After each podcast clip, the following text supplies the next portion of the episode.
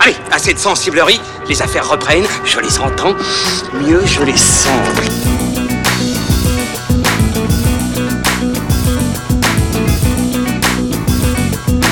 Qu'est-ce que c'est que ce foutoir, mon petit Bernard? C'est l'engin de guerre le plus puissant de tout l'univers. Allez, salut à toutes et à tous et soyez les bienvenus pour Fin de séance, épisode 34, votre podcast ciné qui vous donne la parole en sortie de salle, comme chaque semaine depuis le Hurling Pub dans le 5e arrondissement de Paris. Aujourd'hui au menu Captain Marvel, le tout dernier né de la franchise du studio du même nom, un film euh, ma foi très attendu puisque non seulement il donne enfin la place sur l'affiche à une super-héroïne, on l'attendait depuis longtemps, mais aussi parce qu'il annonce la fin prochaine du feuilleton de la saga des Avengers. Alors avec moi pour en parler aujourd'hui sans Thomas, puisqu'il est en train de dévaler les pistes de ski sur les fesses, on l'imagine. On lui fait un petit coucou. Je retrouve mes petits camarades Ilan Ferry et Julien Munoz de cinévalbe.fr. Comment allez-vous messieurs? Ben nous ça va, comme toujours. Et nous avons également le plaisir d'accueillir Asma El Mardi Hello, de braindamage.fr. Comment ça va? Ça va, ça va. Eh ben écoute, on est ravis de t'accueillir avec nous pour parler de Captain Marvel. Je suis enchantée d'être là. Du coup, si les pintes sont fraîches et que les micros sont allumés, on va pouvoir attaquer tout de suite sur le film. Mais d'abord, on écoute vos avis. C'est parti. Bon, cette mission, c'est quoi? Toujours autant d'humour, très bien mené, euh, voilà. un bon moment. Euh, je suis pas forcément attaché à ce que ça soit fait absolument féminin, mais après ça matche bien. Donc, euh, et là pour le coup c'est très bien mené, et, donc euh, c'est cool. C'est un film très bien fait, l'histoire est, bien construite, il n'y a pas de lenteur, c'est vraiment très bien, les effets spéciaux parfaits.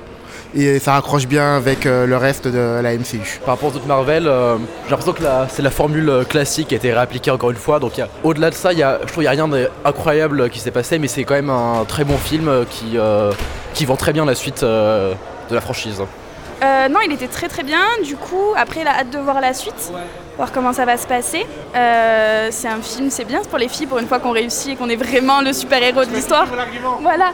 Et euh, non, franchement, très bonnes impressions. Et puis, euh, bah, ils sont top comme toujours. Là, on est sur une bonne lancée. Et puis, euh, on voit la suite, comment ça va se passer. Les images sont incroyables, Enfin, les images de synthèse sont, sont magnifiques, donc très bien, très bien fait. Pas trop long, des fois c'est un peu long les Marvel. Et puis euh, non, on sent que c'est la fin, mais bon, le film était très bien, bonne surprise. Ce qui est intéressant, c'est que c'est, contrairement à Wonder Woman, il n'y a, il y a aucun focus sur l'histoire d'amour euh, pour le personnage féminin. Et je trouve que c'est pas mal pour des, un film qui essaie d'un peu mettre en avant des femmes euh, dans l'univers des super-héros qu'on peut voir en ce moment. Oui, non, elle est, elle- elle est très convaincante euh, dans ce rôle, je trouve, et euh, on, euh, on s'attache beaucoup à elle et euh, on la, elle est très crédible. On la croit, on, on considère comme un super-héros et pas comme autre chose, quoi. Ah, elle est vraiment bien. Elle joue, elle joue très très bien. Franchement, euh, nickel. Voilà. Alors, comme vous avez pu l'entendre, des avis très très positifs en sortie de la salle. Alors pour le coup, euh, je suis allé interroger beaucoup de gens, il y a peut-être au moins une dizaine de personnes à mon micro, et je n'ai pas eu un seul avis négatif, même pas un avis mitigé. Donc euh, ça montre bien l'amour du public. Je vais repitcher un petit peu le film euh, pour ceux qui n'auraient pas suivi, les quelques-uns au fond de la salle. Donc on suit les aventures de Verse, incarnée par la comédienne Brie Larson, une commando d'élite de la civilisation Kree, un peuple extraterrestre à la technologie extrêmement avancée qui est en guerre contre les vilains Skrulls, une race humanoïde à la peau verte qui a la capacité de prendre l'apparence de n'importe qui. Alors d'abord elle est capturée et puis ensuite elle est catapultée sur la planète Terre au cœur euh, de l'Amérique des années 90 pour se lancer dans une grande aventure rocambolesque pleine de nostalgie à la recherche de son mystérieux passé. Voilà, est-ce que ça vous paraît un petit peu cohérent par rapport à ce que vous avez vu Oui, oui, c'est carrément ça. alors du coup, juste je vais préciser que le film est réalisé par un duo, Ryan Fleck et Anna Bowden, qui sont deux cinéastes américains indépendants, dont personnellement je n'avais jamais entendu parler, j'ai jamais vu un seul de leurs films. Euh, ils avaient fait le film avec Ryan, Gos- Ryan Gosling, euh, Half Nelson en 2006. Non, il a- c'est le, je sais plus comment il s'appelle, le, le mec qui l'a réalisé tout seul. Elle, elle avait co-scénarisé et puis après ils ont fait des films ensemble, dont la comédie c'est une, une drôle d'histoire, une comédie ado euh, un peu dépressive qui se passe dans un hôpital euh, psychiatrique pour euh, ados euh, mal dans leur peau. Et euh, donc ouais, je crois que leur plus gros budget jusqu'ici c'était 8 millions de dollars. Voilà, et là on est passé à 152 millions de dollars. Ce qui est plutôt euh, pas mal. Ce qui est pas mal. Donc on est vraiment dans cette tradition de Marvel d'aller chercher des cinéastes indépendants qu'on ne connaît pas pour leur confier des films énormes. Et du coup, juste pour la précision, le film est co-scénarisé par alors Geneva Robertson Dworet, qui est la scénariste du Tomb Raider version 2018. Pas forcément un gage de qualité. Voilà, Oui, je tenais à ça. le préciser. On a fait un podcast d'ailleurs dessus, euh, je vous renvoie vers cette J'ai émission. fait une grimace là à l'instant quand t'as dit ça. Et bah du coup, tiens, au lieu de faire la grimace, Asma, je te donne la parole. Qu'est-ce que t'as pensé du film? Ah bah, moi j'ai passé un très très bon moment et pourtant je suis pas euh, je suis pas très friande des Marvel. Euh, je trouvais que c'était assez rafraîchissant, euh, que c'était une belle origin story pour Ouais. une pour une femme, pour un pour un personnage féminin. C'est bien de le préciser, c'est l'origin story du Captain Marvel que le grand public, je serais tenté de dire, ne connaît pas Non. forcément. hein. C'est pas un des héros Marvel les plus connus. Bah, C'est pourtant une héroïne euh, qui date des années 70, qui a quand même pas mal de fans euh, chez euh, les lecteurs de comics, notamment chez Marvel, et qui a eu plusieurs incarnations d'ailleurs sur papier. Ouais. différentes. Et euh, je trouve que justement on retrouve pas mal du personnage à l'écran que ce soit euh, son chat Goose que tout le monde va adorer mais aussi par sur rapport Twitter. Mais il est génial. Goose est génial. Et, euh, et euh, surtout euh, ça au-delà de la nostalgie des années 90 on a vraiment euh, un parcours initiatique pour cette femme en fait qui se cherche qui a oublié son passé qui sait pas vraiment qui elle est qui en même temps essaie de maîtriser ses pouvoirs. Donc c'est déjà un premier parcours initiatique mais surtout, le second, c'est qu'elle essaie de retrouver la personne qu'elle était. Donc, au fil de, de ces deux heures qui passent Mm. d'ailleurs de manière très rapide, c'est-à-dire qu'on ne sent pas que le film fait 2h13, je crois, si je me souviens bien. Un peu moins, 2h05, je crois. Alors attendez, Non, il me que semble que je l'avais 2h13. noté. Nous sommes à 124 minutes. Ah bah. Très précisément. Et puis, enfin, il y a vraiment quelque chose que j'ai beaucoup aimé dans le film, c'est la bromance entre son personnage et Samuel L. Jackson. Et c'est assez rare de voir justement une, une, un- une dualité homme-femme euh, assez bien euh, écrite J'allais vous relancer là-dessus, euh, bien joué. C'est que justement, je trouvais que le film n'était pas tellement juste une origin story sur Captain Marvel. C'est un duo, en fait, une double origine, puisqu'on a aussi la naissance de Nick Fury. Euh, qui est ici très différent, hein, qui est amené euh, par un Samuel L. Jackson, euh, alors qui a, qui a subi un rajeunissement numérique absolument dément. Moi, je trouve que c'est Ah, incroyable. c'est parfait. Voilà. Je a dirais que dire. ça vaut le coup de voir le film juste pour ça, parce que ça laisse imaginer des choses pour On a l'avenir. l'impression de voir Pulp Fiction. Un petit peu, ouais, non mais carrément. Et du coup, euh, c'est aussi son origine à lui, comment il va devenir le Nick Fury qu'on connaît ensuite euh, et qu'on a découvert Puis dans il est pas Avengers, etc. bourru, il est pas noir, il est pas, il a pas cette figure patriarcale, je trouve. oui, bon, il est pas noir. Samuel L. Jackson, pas noir. Il est blanc dans le film. compris. Je sais pas s'il va bien le prendre. Mais du coup, oui, il est moins bourru, il est moins, euh, c'est moins la figure patriarcale, le boss, euh, qui, qui, qui, là, il rigole, il a un petit côté Ouais, mais attachant. je- moi j'ai euh. eu du mal à reconnaître le personnage Mais justement. justement, c'est ça que je il, est, trouve il est tellement différent que j'ai pas eu l'impression de voir Nick Fury, qui, est- qui est forcément une comment dire un, un personnage vraiment secondaire euh, qui a jamais été vraiment exploité par les, les Mhm. précédents films. Euh, je crois, enfin sa première apparition c'est dans Iron Man, c'est dans une scène euh, de post générique. Mhm. Et c'est quelque chose, ils ont jamais rien fait avec lui. Et là, c'était vraiment l'occasion. Mais moi, le problème que j'ai là, c'est que je ne l'ai jamais vraiment reconnu. On n'a vraiment pas l'habitude de voir euh, Nick Fury euh, aussi, euh, j'ai envie de dire, détendu du slip. Ouais. c'est et euh, mais voilà, donc j'ai pas eu. À la fois, je suis content qu'on lui donne de, vraiment une, une place de premier choix dans un film, mais en même temps, voilà, je j'ai pas eu l'impression qu'il y a eu un travail euh, vraiment fait sur ce personnage encore, euh, du fait que on- il, m'apparaît vraiment très différent. Ah, moi, moi, je trouve ça assez cohérent pour un personnage dont on devine, en tout cas quand on l'a vu les premières fois, Nick Fury, qu'il avait une, euh, Une évolution, euh, enfin en tout cas qu'on sent qu'il avait une trajectoire assez intéressante, qu'il n'a pas toujours été le Nick Fury qu'on qu'on connaît.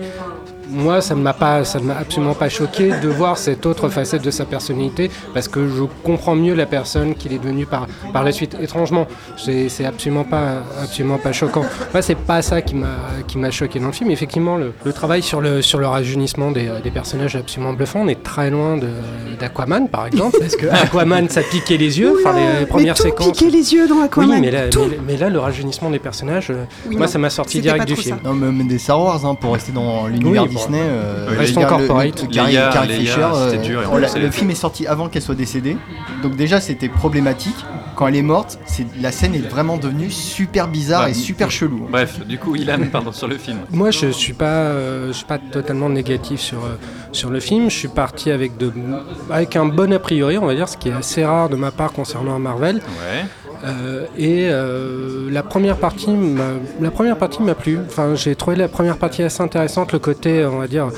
euh, très euh, sci-fi, très, euh, très space opéra, L'or- l'orientation très space opéra de, du Captain Marvel m'avait Ça bien plu le Star. Trek aussi Ouais. à certains moments. Ouais, il y avait, il y avait un univers, on sentait qu'il y avait un univers qui demandait à être développé, qui pouvait être intéressant, assez riche, etc.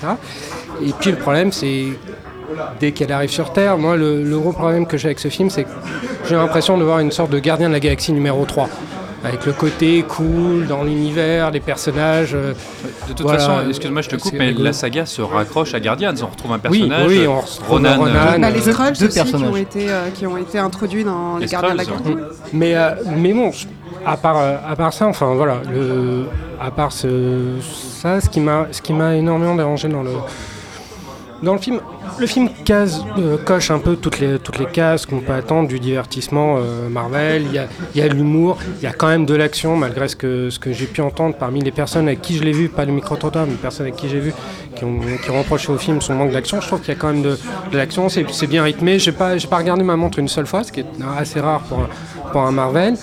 Euh, le problème, c'est que c'est un film charmant en soi, entre guillemets.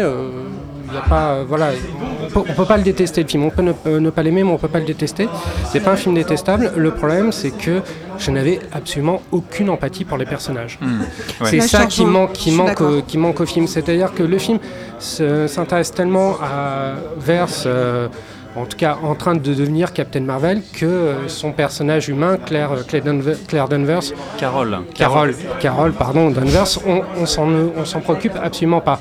Donc cette espèce de dualité entre la personne qu'elle était et la personne qu'elle doit devenir est quelque chose auquel tu ne peux absolument pas te raccrocher émotionnellement, tu peux pas te raccrocher à ça.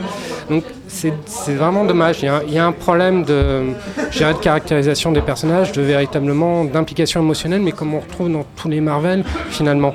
Et je trouve ça, je trouve ça dommage parce que ça en fait. Captain Marvel aurait pu être une très bonne origin story, un film avec vraiment beaucoup d'ambition, de, de la gueule, etc. Et au final, ça reste un truc assez anecdotique. Pour moi, ça reste un Marvel de transition, comme ils nous en foutent euh, entre chaque Avengers. Alors, du coup, je vais, je vais vous relancer sur un autre truc parce que un des éléments qui euh, avait particulièrement plu à la sortie de la salle, c'était sur l'idée d'avoir enfin une super-héroïne puissante dans un monde de blockbuster de super-héros qui est composé à 99,9% d'hommes. C'est vrai qu'on n'a pas beaucoup de personnages féminins leaders, mais justement là où, où Captain Marvel se distingue vraiment de Wonder Woman, c'est que Wonder Woman, on l'a survendu comme un film féministe, complètement féministe. Alors que c'était juste un mauvais film. Écrit par une femme, euh, réalisé, premier film de blockbuster réalisé par une femme, avec un gros budget, etc. Et au final, bah, on se retrouve avec un film qui n'a rien de féministe. Non, pas du où tout, ouais. On a une nana qui attend qu'un mec vienne la chercher pour l'emmener. ils disent où il faut aller. Voilà, et qui la rhabille, surtout, qui la relook. Et euh, la nana, en fait, comprend qu'elle doit faire quelque chose quand euh, son mec se sacrifie à la fin. Et là, justement, dans Captain Marvel, la dimension masculine ou amoureuse est complètement absente. Donc déjà, c'est un bon Voilà, point. c'est ce qu'on entend dans le micro-trottoir aussi. C'est un très très très bon point parce que au final on s'en fiche. Oui, c'est pas, pas ce qui nous de- intéresse. On n'a pas besoin d'avoir un mec, enfin que la nana tombe amoureuse pour qu'elle se découvre, pour qu'elle se cherche. Ça reste une personne qui, a des pouvoirs, qui ne sait pas qui elle est et qui cherche à savoir en fait qui elle est. Et, euh, et je trouve aussi que euh, le personnage est un peu plus terre à terre. On montre, on les montre pas beaucoup, mais on montre qu'elle a des faiblesses, qu'elle a, hum, qu'elle, qu'elle est, il y a des vrais moments d'introspection Qu'elle est assez humaine. voilà, qu'elle est très humaine, qu'elle se cherche, même si elle a des super pouvoirs et qu'elle a même des super pouvoirs euh, qui pourraient faire pâlir Superman parce qu'elle sait voler, elle sait faire plein de choses quand même. Enfin, elle tue quand même personne. hein. Elle a des pouvoirs, mais elle, elle- normalement, euh, enfin, elle est supposée euh, tout détruire. Et quand elle cogne un ennemi, il meurt pas en fait. Oui, mais c'est c'est Marvel. Enfin, il y a- C'est- Ouais, non, non, faut mais- que ça- c'est Disney, hein, faut pas oublier que c'est oui, Disney, on mais- tue pas des gens chez Disney comme ça. Mais ouais, mais c'est un peu problématique, je trouve, dans, dans le sens parce que. euh, C'est toujours on- lissé chez Parce que Disney. c'est- on a, comment dire, ça, ça lisse un peu la mythologie du personnage et son aura, euh, voilà, mythologique. Et en fait, c'est c'est peut-être C'est une pour ça- figure messianique c'est- féminine c'est- en C'est fait. peut-être pour ça que le personnage n'est pas aussi fort, c'est qu'en fait, euh, elle a pas d'aura. Alors malgré que Brie Larson soit une très bonne actrice. Euh, Elle est quand même, enfin franchement, juste pour donner mon avis là-dessus, elle, Elle est quand même, peu- elle est quand même très chouette dans le rôle, elle Ouais. est vraiment Ouais. charismatique. euh, Et je, je serais même tenté de dire, pardon Julien, excuse-moi, je te coupe, mais que pour moi, je, voilà, j'ai trouvé le film assez sympathique, mais euh, bon, euh, ça reste un petit peu anecdotique pour moi. Il y a des bons moments, mais ce que je dirais, c'est que si Brie Larson n'était pas aussi charismatique et aussi chouette comme actrice, je sais pas si le film aurait cette dimension. euh, tu vois, elle apporte quand même énormément. Je dirais Elle qu'elle- porte le film de Elle bout porte en bout. carrément le film, Ah, moi, Mais il y a- elle prend même beaucoup de place vis-à-vis de Samuel L. Jackson, qui est quand même un acteur de renom. complètement. Et, euh, et justement, ce qui est intéressant, c'est que, bah, comparé à Wonder Woman, elle interprète son texte, elle interprète, ses- elle, elle met beaucoup d'émotions. Hmm. Même quand euh, ça reste des choses assez légères, elle met beaucoup d'émotions dans ce qu'elle joue, alors que bah, Gal Gadot, ça reste une mannequin qui essaie de jouer, quoi, mais qui n'y arrive pas nécessairement. Il faut dire les choses comme elles sont. Elle est très belle, Oui. elle n'est pas très fut-fut. Elle n'a pas la présence de, de, de Brie Larson, mais il y a deux éléments que, que moi j'ai beaucoup aimé dans, dans- dans Captain Marvel, c'est effectivement Brie Larson, parce qu'elle est très bien dans, dans le rôle titre, elle a cette espèce de mélange de, de fragilité, de confiance en, en elle qui, euh, qui fait défaut à, aussi euh, à beaucoup de héros et, euh, et héroïnes.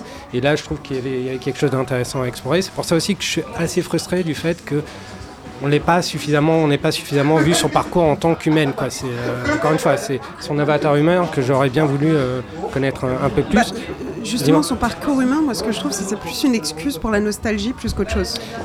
La nostalgie, ça c'est un autre truc sur lequel la- je. la nostalgie, C'est pour ça qu'on a ce, on cet peut- arrière-goût de pas fini. En fait. On peut en parler de cette nostalgie. Moi, personnellement, c'est un des éléments qui m'a un petit peu gêné au bout d'un moment. C'est-à-dire que bon, je trouve ça rigolo, que ça, elle atterrisse dans un blockbuster. Donc c'est, voilà, c'était en gros nos vidéos, enfin les vidéos futures français, mais aux États-Unis, enfin les vidéos futures euh, aux États-Unis. Et euh, mais sinon, il y a un moment, dès qu'il y a un plan, il faut qu'on te foute une Game Boy, Street Fighter 2, euh, Windows on- 98. Windows 98, que Ou de la- 95, on est en que de la bande son, que de la bande son des années 90. Avec mais des. Quoi, tu n'aimes pas. Garbage? Mais le, le truc, c'est qu'au bout d'un moment, ça devient un petit peu relou, je trouve. Et puis surtout, euh, c'est par contre, là, je me rendais, je me rendais compte justement que la salle était absolument hilar. Et dès qu'il y avait un ordinateur, un vieux Windows qui ramait un petit peu, la salle explosait de rire. exprès. mais ça, c'est Mais ça te rappelle des souvenirs aussi, donc Ben- c'est un peu logique. Enfin, moi, ça a marché sur moi, ça a Voilà. extrêmement bien Moi, marché. je suis resté un petit peu plus froid vis-à-vis de cette nostalgie, personnellement, parce que déjà, la nostalgie au cinéma, je commence à en avoir un petit peu assez. Là, je suis d'accord. Mais surtout, je trouvais que c'était un petit peu là-dessus un artifice supplémentaire de Marvel pour séduire le public et nous distraire un petit peu d'un film qui finalement a aussi ses faiblesses. On, est, on reste chez Marvel et donc, par exemple, les scènes de combat, je les trouve toujours aussi mal chorégraphiées. Euh, et il y a, enfin, bref, ça, ça reste un Marvel malgré tout. Bah, le, le côté, euh, le côté nostalgique, je suis d'accord, ça n'apporte strictement rien à l'histoire. Ça aurait pu apporter une véritable tonalité, une, une identité au film, ne serait-ce que par, euh, que par l'utilisation des musiques. Mais même les musiques sont, Le grunge, te sont, ba- surtout. ouais, te Le sont grunge, balancées ça a toute comme- une comme ça. Mais les musiques te sont balancées comme ça, mais sans aucune signification derrière. Ça, ça, ne donne, ça ne donne rien, ça ne donne pas de caractère aux scènes, alors que ça aurait pu. Ça aurait pu être un, ça aurait pu être aussi un très bon euh, jukebox super-héros movie, mais c'est pas vraiment le cas. Bah, c'est Guardian, ça a déjà ce rôle. oui, mais Guardian, si tu veux, t'as 80 la- personnalité de James. Gunn derrière. Si tu, veux, tu sens que pour- ces musiques-là sont importantes pour James Gunn et elles ont toujours, euh, elles ont toujours euh, comment dire, une importance, une place en tout cas dans la narration. Les musiques ne sont pas choisies de manière aléatoire. Moi, je pense pas que c'est James Gunn qui a pris son petit lecteur MP3 en mode shuffle et dire ah bah tiens on va foutre ça, on va Oui, foutre oui, ça, on va sans foutre doute, ça. sans doute. C'est, tu sens qu'il y a un passif, qu'il y a quelque chose derrière. Là, c'est pas le cas pour Captain Marvel. Et le côté euh, nostalgique, moi, je le trouve factice. Ça aurait très bien pu se passer au début des années 2000. Ça aurait rien changé à Ouais, l'histoire. c'est ça, t'enlèves les détails des années 90, t'as l'impression que c'est un film de Marvel des années 2010, enfin qui Ouais, se ouais, passe en- ouais, à la même ouais. période que les Avengers. C'est ça qui est, qui est terrible. Et outre le fait que bon, les choix des musiques sont complètement anachroniques parce que c'est censé se passer en 1995, t'as du garbage euh, de l'album de 1997-98. bon, ça n'a aucune importance, hein, mais c'est. I'm only happy when it rains. Ouais, ça reste un grand classique. Voilà, quand hein. t'as connu les années Pour 90. une nana, ça euh, reste un grand classique quand même. mais euh, ouais, non, c'est ce côté euh, nostalgie. En fait, j'ai l'impression que c'est plus pour plaire aux millennials. En fait, c'est juste Oui, pour je- dire, je et pense. regardez, c'est- voilà comme c'est- Voilà c'était ce ça les années avez raté. 90. Tu sais, c'est un peu comme euh, la séquence années 80 dans Retour vers le futur c'est 2. marrant, c'est l'effet Stranger Things aussi, où Oui, tous voilà. les millénials qui adorent Stranger Things parce que c'est une époque qu'ils n'ont pas connue. Ouais, et ils trouvent ça cool les années 80 en fait. Mais là, je trouve qu'il y a un côté, tu sais, quand ils vont dans le, le bar euh, années 80 euh, dans Retour vers le futur 2, où en fait t'as un condensé des années 80 et ça ne ressemble absolument rien aux années 80. Et là, c'est que t'as beau mettre Street Fighter 2, t'as beau mettre un ordinateur Windows qui rame, euh, les mecs qui chargent un, un dossier vidéo, ça rame et euh, il fait bah qu'est-ce qui se passe? Ah oui, non mais il faut attendre. Et, euh, et tu dis oui, non mais c'était pas ça les années 90 en fait. C'est, enfin moi j'ai jamais senti qu'on était dans les années 90. C'était pas le beeper, c'était pas Et toutes ces euh, choses-là. voilà, c'est pas parce que tu montres un blockbuster. Enfin bon, chez nous, chez nous, ça nous, ça nous dit Oui. rien. Mais euh, par exemple, il y a- bon, t'as as la scène où euh, elle démonte une pancarte de Schwarzenegger de True Lies. Et euh, là, je me suis dit bon, pour le côté féministe, je me suis dit ouais, c'est pas très intéressant en fait, c'est de dire ce féministe qui est là pour castrer en fait le, le masculin. C'est si c'est juste ça, c'est un peu naze. Et- Je pense que c'était un, un petit pic Oui. euh, lancé au film qui parfois a été accusé d'être un petit peu racoleur, notamment sur l'utilisation de Jamie Lee Curtis. Mais c'est euh, aussi pour ça en voilà. fait qu'on a qu'on a beaucoup avis, c'était pas bien joué sur l'effet Top Gun aussi. Oui, Top exactement. Gun, parce que Top Gun était accusé justement de, de sexisme à l'époque et au final, je pense que c'est aussi une manière de balancer un peu, d'essayer de se réconcilier avec ces films cultes qu'on aime Tarantino serait en désaccord total puisque pour lui c'était un film sur l'exploration de l'homosexualité. Oui, c'est mais un film tout le monde ne homosexuel, comprend pas Top Gun, ça. tout le monde Tout le le monde sait ne comprend pas ça malheureusement.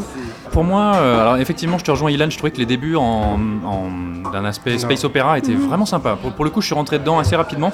Moi, ces vaisseaux, etc. Ça fait longtemps cool. que j'avais pas vu ça d'ailleurs au cinéma. Enfin, Mais parce que tu sors de la routine Marvel en fait, parce comme disait Ilan. Le visage des dès- Skrulls aussi était très sympa. alors j'ai un que- petit bémol sur les maquillages. Je trouve qu'ils sont pas toujours aussi réussis. Ça dépend des personnages. Ça dépend des euh, personnages, le exactement. personnage principal, je sais plus comment il Talos. s'appelait. Talos, je trouvais que c'était pas mal fait. Talos, il est pas mal foutu. Ça me faisait penser un peu à Farscape, un peu à J'ai pensé exactement à Farscape. Ouais. c'est Ben euh, Mendelsohn, Ouais. l'acteur australien, qui joue le rôle. Le deuxième truc que j'ai aimé dans Captain Marvel, c'est Ben Mendelsohn. Parce qu'il est toujours génial en méchant. Mais alors moi j'ai été très surpris par euh, cette ré... Alors on va pas spoiler, mais cette réécriture des... du personnage du personnage, de la mythologie Ah Skrull. ouais, je vais pas être d'accord. Moi, ça a amené des choses que je ne connaissais pas des Skrulls. Alors, je suis pas un grand connaisseur de cet univers-là de Marvel, mais j'ai lu un petit peu. J'ai pas dit que j'ai pas aimé, hein. j'ai dit que j'ai été Ah. très très surpris. Et d'ailleurs, le film se permet, alors toute proportion gardée, on reste encore chez Disney, mais d'amener des thématiques Mhm. Euh, qui finalement sont très contemporaines euh, aux États-Unis, mais pas qu'aux États-Unis, d'ailleurs On partout dans parle le de monde. réfugiés, de migration. Et on parle exactement de ça, de réfugiés, de migration, de stéréotypes. À l'ère de euh, Trump, c'est un peu attendu aussi. hein. Mais Après alors- l'effet Black Panther, etc., c'était un peu attendu que, que- que Marvel, justement, Ouais. comme le tout Hollywood, essaie de prendre ces thématiques qui sont très importantes aux États-Unis aujourd'hui pour essayer justement de réfléchir dessus. Le problème, c'est qu'on ne peut pas réfléchir sur ces thématiques-là avec un film de divertissement comme Marvel. Bah, les thématiques sont un peu Et puis opportunistes. ça hein, comme- reste superficiel en fait. Oui, ça reste exactement. Ah oui, c'est- et très c'est- c'est facile. oppor- C'est opportuniste en fait, c'est- on les prend juste, on les met là et on dit voilà, regardez, on a traité. Mais non, il faut. Enfin, et c'est pas parce que juste tu les mets là que euh, for- le, le sujet est traité. Justement, il faut le traiter, il faut le prendre à bras le corps et le. Ça reste très binaire le en mener. fait dans le traitement. C'est- pour ça que par exemple, moi j'ai un gros problème avec Black Panther et on en parle comme d'un film progressiste, mais alors qu'en fait il, il fait tout le contraire. bah, on Ça, il est pas progressif. Mais ça, c'est parce que t'es raciste. hein. Non mais non, par contre Avengers 3 est raciste. C'est pas pareil. On vous renvoie vers notre podcast sur Black Panther. On s'était largement exprimé sur le sujet. Enfin, moi je m'étais pas exprimé sur le sujet. l'époque, t'étais pas avec nous à l'époque, Ouais, oui. Moi, j'ai. Alors, si j'avais encore un autre défaut à ajouter comme ça à, ma critique de Captain Marvel, c'est que, comme pour Black Panther, justement, j'avais un petit problème sur le, le raccrochage à l'univers euh, du MCU euh, ex- déjà existant. Alors, au micro-trottoir, on entend que certains trouvaient que, justement, ça s'intégrait très bien. Moi, j'étais pas tout à fait d'accord. Parce que, déjà, dans Black Panther, on t'expliquait que. Il existait sur Terre un super-héros hyper puissant venant d'une civilisation qui avait quasiment les moyens de repousser toutes les menaces depuis le début de l'univers Marvel et qui avait juste choisi de ne pas le faire et de laisser l'humanité potentiellement être totalement détruite, Euh, eux y compris. Moi, je trouvais que ça n'avait aucun sens. Là, en fait, on atteint les limites de la, bah, du feuilleton Marvel qui rajoute, qui rajoute, qui rajoute. À un moment, ça n'a pas tellement de chose cohérence. n'a pas de sens en fait. Oui, ah, mais c'est pas la seule chose. Mais du coup, je trouve que chez Captain Marvel, c'est un petit peu la même rengaine. C'est-à-dire qu'on découvre un personnage qui est d'une puissance à la fin, en tout cas, absolument considérable. Et, euh, et on se dit, mais alors, euh, qu'est-ce qu'elle foutait euh, pendant toutes ces années où on avait pourtant les menaces qu'elle combat dans ce film, qui arrivaient sur Terre, la planète qu'elle est censée un peu défendre, voilà. Qu'est-ce qu'elle foutait pendant qu'on se tapait Thanos, etc. Enfin, moi, le raccrochage au MCU, j'ai un petit peu du mal à le comprendre et je pense même qu'il est pas totalement cohérent. Je sais pas ce que vous en pensez. Tiens, euh, Ilan, tu fais une drôle de tête, vas-y, Non, non, parle. mais, non, mais c'est sûr que c'est sûr que ça a l'air de venir. L'arrivée de Captain Marvel a l'air d'arriver un peu comme un cheveu sur la soupe et on sent le côté. On essaie de raccrocher les wagons tant bien que mal, mais bon, c'est du Marvel donc à la fois. Enfin, ça m'étonne pas, si tu veux. Donc, euh, qu'il n'y ait, qu'il y ait pas de cohérence, qu'il y ait à un moment donné des choses qui viennent se greffer comme ça à la dernière minute, euh, détriment de toute logique, on va dire, si on peut parler de logique concernant Marvel. C'est pas quelque chose qui m'a étonné. C'est peut-être quelque chose qui peut choquer, mais qui m'étonne pas.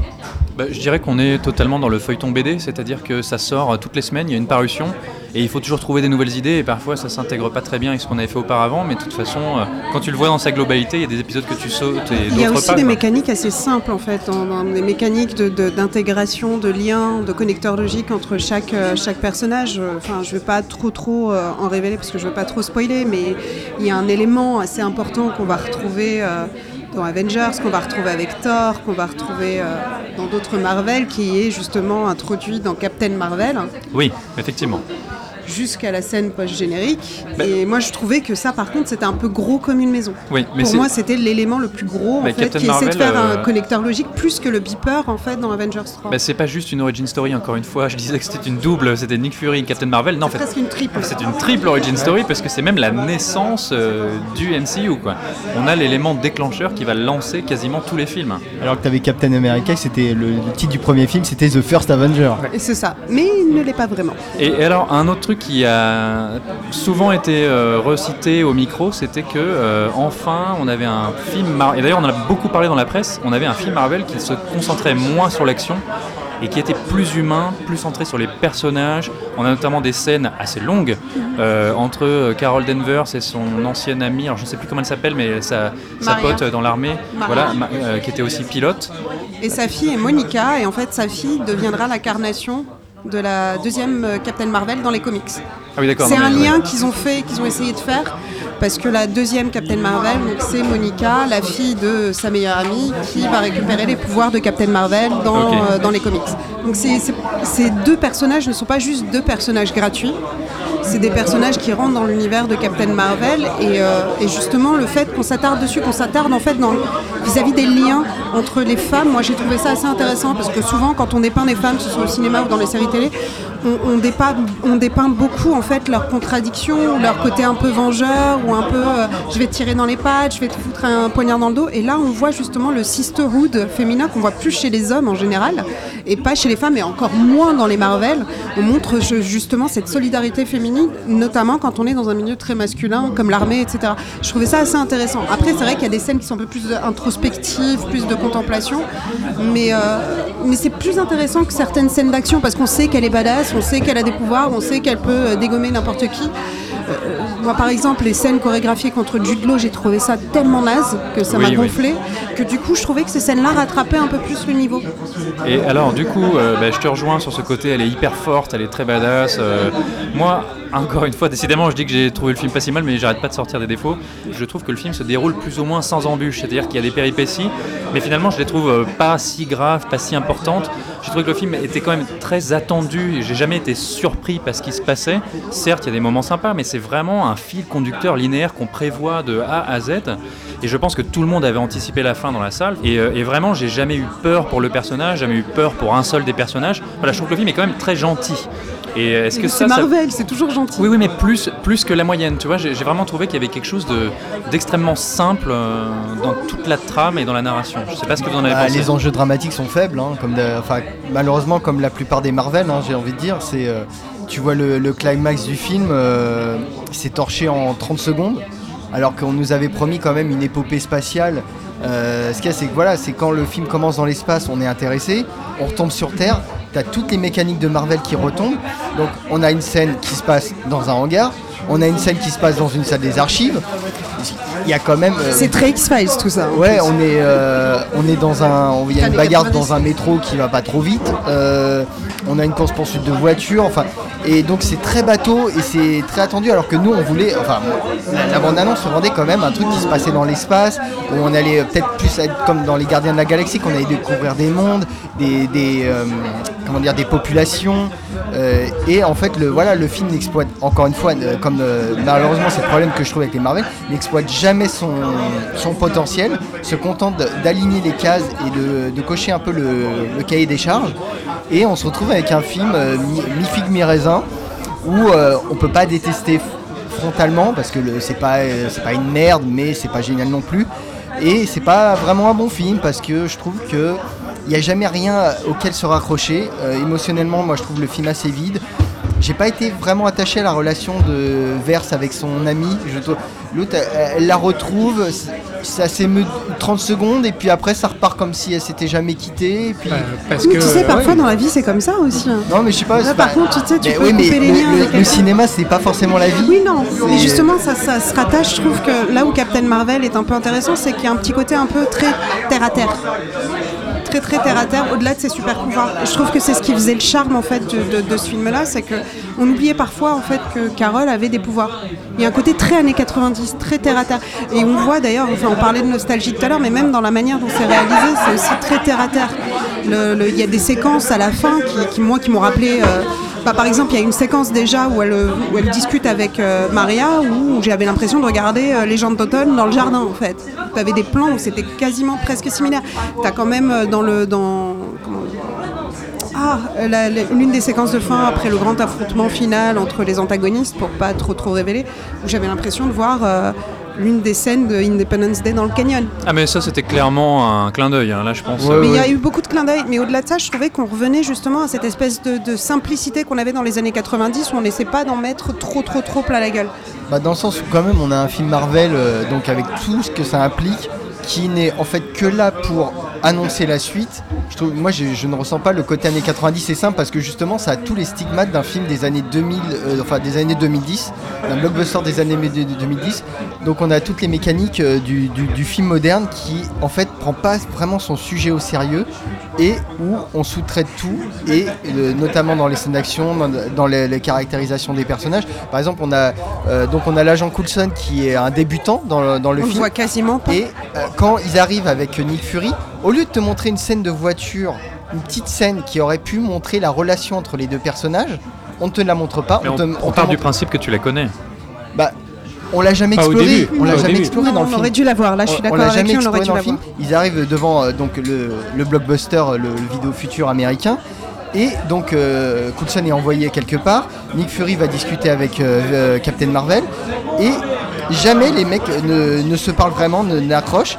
Et il y a ces petites scènes à la fin où les deux personnages se retrouvent et où c'est censé lier une relation, mais cette relation elle aurait dû déjà être nouée depuis le début. Ce qui fait donc que Coulson est toujours autant un personnage. euh, donc moi j'ai pas regardé la, série euh, Agent of the Shield, je sais qu'il il est dedans. Mais donc c'est un personnage qui a disparu depuis très longtemps et c'est toujours une figure un peu euh, neutre et on essaye de te le faire interagir à la toute fin avec un personnage encore une fois qu'on n'a pas euh, développé euh, énormément dans les films, qui a toujours été un peu une figure tutélaire, mais qui est resté dans sa case de figure tutélaire. Et on essaye de te créer une petite émotion, un petit quelque chose. Et je trouve que ça fonctionne Il pas n'y a du pas tout. d'émotion du tout. en Ah fait. non, c'est- c'est- C'est- euh, Il aurait il été a- absent, ça aurait été pareil. Le problème, c'est que de toute façon, les relations entre les personnages, comme dans tous les Marvel, il y a quelque chose d'extrêmement mécanique dans les interactions entre, entre les personnages. Ce qui manque particulièrement dans, dans Captain Marvel, c'est ce que je disais tout à l'heure, en tout cas à mes yeux, c'est cette espèce, cette espèce pardon, d'ancrage émotionnel qui aurait pu faire que véritablement tu t'intéresses au parcours de Captain Marvel. Parce que Captain Marvel, c'est trois personnages. C'est effectivement Carol Danvers, c'est Verse et c'est Captain Marvel. Et de, de tous ces personnages-là, il n'y en a que deux que tu, auquel, euh, enfin, que tu apprends à connaître, entre guillemets. Sauf que les- ces deux-là ne fonctionnent pas sans celle d'avant. Du coup, sa relation aussi avec sa meilleure amie, tu sens que c'est, tu sens qu'elle existe, mais qu'il manque, qu'il manque quelque chose, qu'il manque ce petit truc. Il manque un cœur en Euh, fait. Oui, il manque, il manque un cœur. Le problème, c'est que voilà, c'est un film que moi j'ai envie de bien aimer, que je trouve plus sympathique que les autres, euh, que les précédents Marvel, qui commençaient vraiment à me gonfler. Il y a un énorme capital sympathie. Je vois toutes les qualités, je vois tous les défauts, mais surtout en fait je vois le potentiel. Il y avait énormément de potentiel que je vois gâché ou en tout cas sous-exploité. Mais c'est aussi pour ça que je garde quand même une petite affection, on va dire, une petite sympathie pour ce film. Marvel. En général, Marvel ne va jamais au bout de ses, ses idées et de ses positions. En fait, ça bien- reste toujours en, problème. en superficialité. Mais alors du coup, Malheureusement. qu'on n'a pas tellement parlé du personnage de, de- du personnage pardon de Jude Law qui effectivement est peut-être un peu lisse et un peu faiblard. Je sais que vas-y vas-y. Moi, c'est vraiment le. Si j'avais un gros défaut à soutenir euh, dans, dans Captain Marvel, c'est l'écriture du personnage de Jude Law qui, euh, qui est censé être un mentor pour, euh, pour euh, Verse. Qui, qui, dès le début essaie de, de- de lui apprendre à gérer ses pouvoirs, etc. Et qui disparaît très très vite dans l'intrigue, c'est-à-dire qu'il passe au second plan. euh, et qui est très mal interprété par Jude Law, alors qu'on a déjà vu Jude Law en mentor, en figure patriarcale. euh, voilà, il n'y a aucune émotion qui, qui sort de, de- de cet hectare et surtout, l'écriture, elle est mais monolithique du début jusqu'à la fin. Il n'y a aucun intérêt à ce personnage. C'est Alors- censé être un. On Bah, va alors que justement il représenterait en théorie une figure justement très patriarcale qui bride euh, Verse et qui ne la laisse pas, la laisse pas exploiter Exploiter tout son, son potentiel, qui refuse de lui donner la place qu'elle devrait avoir. Et justement, c'est là où c'est émancipatoire vis-à-vis du discours féministe, de s'émanciper justement de, de, de l'oppression masculine, d'une figure masculine qui essaie justement de brider la femme pour Ouais. pas a- atteindre son potentiel. Par contre, Sauf que c'était tellement mal écrit qu'on n'arrive même pas à distinguer en fait l'intention des, des scénaristes avec ce personnage-là. bah, justement parce qu'il bride Brie Larson, donc ça pourrait être quelque chose, euh, voilà, un discours d'émancipation, sauf que dans l'équipe euh, de, de Commando, il y a aussi une nana qui est tout à fait acceptée. et- Oui, donc en fait, elle euh, fait ce qu'elle veut quoi. voilà, elle fait ce qu'elle veut. Donc on sait pas tellement sur quel pied danse Marvel et je pense qu'ils savent pas tellement non plus. euh. Bah, ça- la, la relation entre, euh, entre Verse et, euh, et son mentor et Jude Law a gagné à être développée, à être un peu plus écrite. Alors que toute la partie, de toute façon, dans, mais il y a sur- beaucoup de choses leur, qui auraient dû être planète aurait dû être un peu plus, un peu plus développée. euh. Encore une fois, je pense qu'elle est arrivée trop tôt, trop tôt sur Terre. hein, je suis désolé. Mais bon, tout le discours féministe euh, qu'on parle, c'est que il faut, faut, faut le préciser, c'était imposé culturellement à Disney, euh, Disney Marvel, qui ne voulait pas faire de films de super-héroïnes de- depuis très longtemps. Bah, on, Kevin- par- on parlait de Black Ouais. Widow depuis le temps. On parle de ce film, je pense, depuis qu'elle apparaît dans Iron Man 2. Je et il- est va se- depuis 2010, on parle de ce il, film. il va, il va se faire, mais euh, les gens n'en voulaient pas. Euh, Disney, on rappelle, qui, quand ils ont produit Star Wars, n'ont pas produit de figurine Rey. Parce qu'ils disaient, euh, une, héro- une, une figurine d'héroïne, ça n'intéressera pas les, les gamins.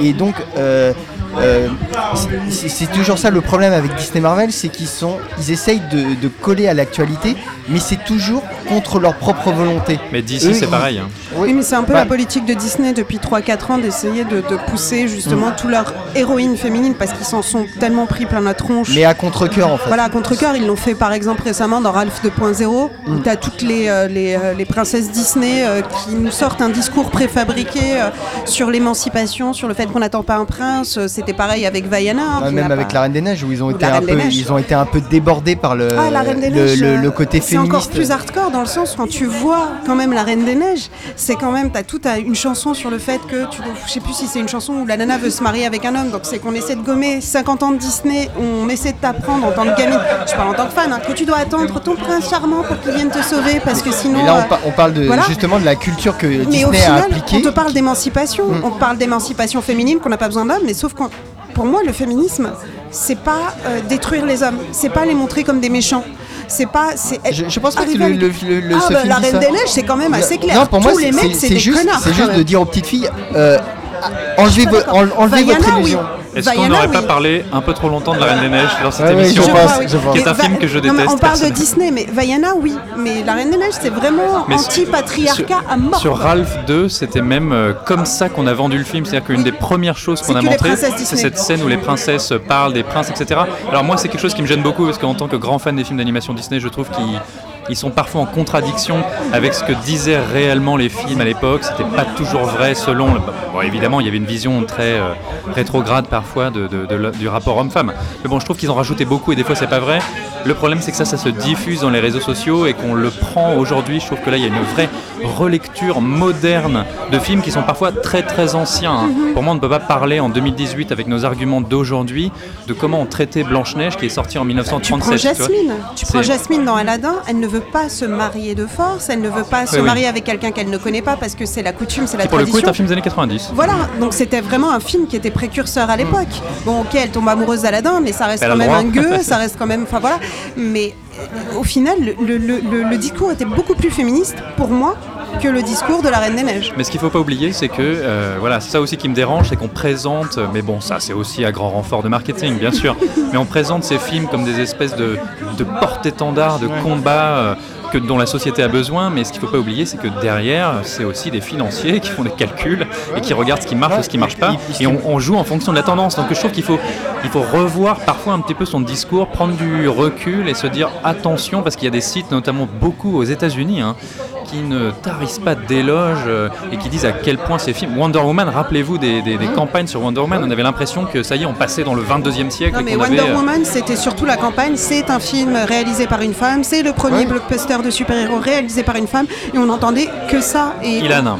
je suis pas d'accord. Alors moi, j'ai juste, euh, concernant Disney, le féminisme, j'ai juste un joker à, à donner, ça va être rebelle. Ah, Rebelle, qu'est-ce qu'il était Ça, ce ça c'est mon petit joker Mais Disney attention, Ah, mais ça, c'est alors mon là, Joker c'est- aussi Excuse-moi, c'est un autre problème, c'est que Rebelle a été, euh, devait être réalisé et, écrit par une femme Oui. qui ce Mais il a été écrit par une Ouais, femme. mais c'était un projet très très personnel, mais par contre, il y a eu ce, cette, ce conflit au sein de la direction de Pixar et elle a fini par être évincée du projet qui a été repris par un homme. Donc là, pour le coup, c'est encore une histoire complexe. après, mais c'est sur une le qui, résultat, même, sur ce que qui ça veut parle dire, quand même voilà. de rapport féminin, qui parle de rapport là. matriarcaux et qui est magnifique. Et là, je suis complètement d'accord avec Ouais, toi. ouais. Et concernant maintenant justement l'usage que, que fait Disney du, du féminisme via, via Captain Marvel, alors si l'on occulte si on peut occulter la, la campagne, euh, grosse campagne marketing, euh, l'opération séduction féminisme que, que Disney a fait autour, euh, autour de Captain Marvel, à ce sujet, je vous renvoie à un article euh, qui a été écrit euh, par Philippe Gage, qu'on salue, qui aurait dû être avec nous euh, aujourd'hui, sur, sur le bien, junket ouais, de, de- de Captain Marvel, et qui veut dire beaucoup de choses sur la, sur la politique de, de Disney, justement, pour comment elle joue cette carte d'être là. Mais en tout cas, moi je trouve que dans les faits, le film en lui-même, je ne parle pas de la campagne marketing, je parle du film en lui-même, je trouve que Captain Marvel, dans son féminisme, si on peut dire féminisme, est beaucoup moins ostentatoire qu'un certain Wonder Woman. Ah oui, bien sûr, bien sûr. Et beaucoup plus fin et. Et non, plus, Mais quand plus même subtil, fait- ça me fait un peu mal au cul de dire plus subtil. mais quand même faiblard. Il n'est pas si subtil que ça, mais je dirais qu'il est plus bah, terre Plus à hon- terre, plus, plus honnête, réaliste, peut-être. plus honnête, honnête. oui. Moi, je dirais plus tatillon avec la, question du féminisme, mais bon. Mais alors du coup, est-ce que vous avez envie, comme les gens au micro, de voir la suite? Est-ce que ça vous a donné envie? Parce que là, on va directement embrayer sur euh, la, la dernière phase. Donc, tu, tu parles donc d'Avengers 4 Ouais, Bah écoute, euh, oui, qu'on en finisse quoi. parce que ça, ça tease pas mal. Oui, peut-être qu'on en a aussi un petit peu ras-le-bol et Ouais, qu'on a non, envie de voir la pour fin. pour d'autres raisons, en fait. Euh, autant j'ai- j'ai- j'aime beaucoup Captain Marvel et je pense que là elle va devenir un peu la, la- la figure de proue des Avengers restants. Ouais. Autant moi j'ai un gros problème avec Avengers, mais pour d'autres raisons, pas du tout par rapport à, à la manière dont on a amené Infinity War et dont on a traité justement cette saga-là, mais plutôt par rapport à la politique de Disney qui, qui essaie de, de- de jouer sur. euh, On disait tout à l'heure qu'ils jouent sur des thématiques très actuelles, donc ils ont joué sur, sur le Black Empowerment, ils ont joué sur le féminisme avec Captain Marvel. Ils sont allés à fond d'ailleurs. Ils, hein. essaient- ils essaient de jouer sur la diversité parce que c'est un gros problème depuis les Oscars So White et, et on voit très bien le revirement euh, côté cinéma et Hollywood avec ce qui s'est passé aux Oscars cette année qui était très conventionnel. Et, moi, Avengers m'est resté au travers de la gorge parce que le message qu'on envoie à la fin d'Avengers, notamment avec les scènes post-génériques, c'est que quand le destin de la Terre est trop en danger, quand l'univers est en danger, ben excusez-moi, mais euh, c'est plutôt la communauté blanche qui va régler le problème que la communauté noire parce que tous les personnages issus de la diversité, que ce soit dans Guardian of the Galaxy ou euh, Black Panther ou peu importe, en fait, tous les, personnages qu'on a intégrés dans la phase 3 de Marvel, dans le but d'intégrer plus de diversité et d'essayer de, créer une communion au cinéma bah voilà, ça y est, on a atteint un nouveau niveau, disparaît. Donc du coup, là, on arrive avec Captain Marvel, toujours avec une figure de proue, excusez-moi du mot, mais blanche. Bah, et- même et bien voilà. blonde. Et, et- et, euh, même si c'est une femme, et c'est très bien que ce soit une femme, ça aurait dû être Black Widow par exemple, parce qu'elle a plus de légitimité, qu'on la connaît depuis beaucoup plus longtemps, et qu'elle mérite elle aussi son, son opus et son arc narratif dans Marvel. Et, et c'est pour ça qu'en fait, je suis pas très excitée par Avengers 4. Que- Qu'il y ait eu Captain Marvel ou pas, je trouve que justement ces deux opus de transition sont pas nécessairement des vrais opus de transition entre Avengers 3, que ce soit Ant-Man. Ant-Man ne servait strictement à rien. euh, on Ant-Man, peut le euh, dire. glo- grosso modo, tout le monde a oublié. hein. Voilà, il Oui, surtout servait strictement à rien.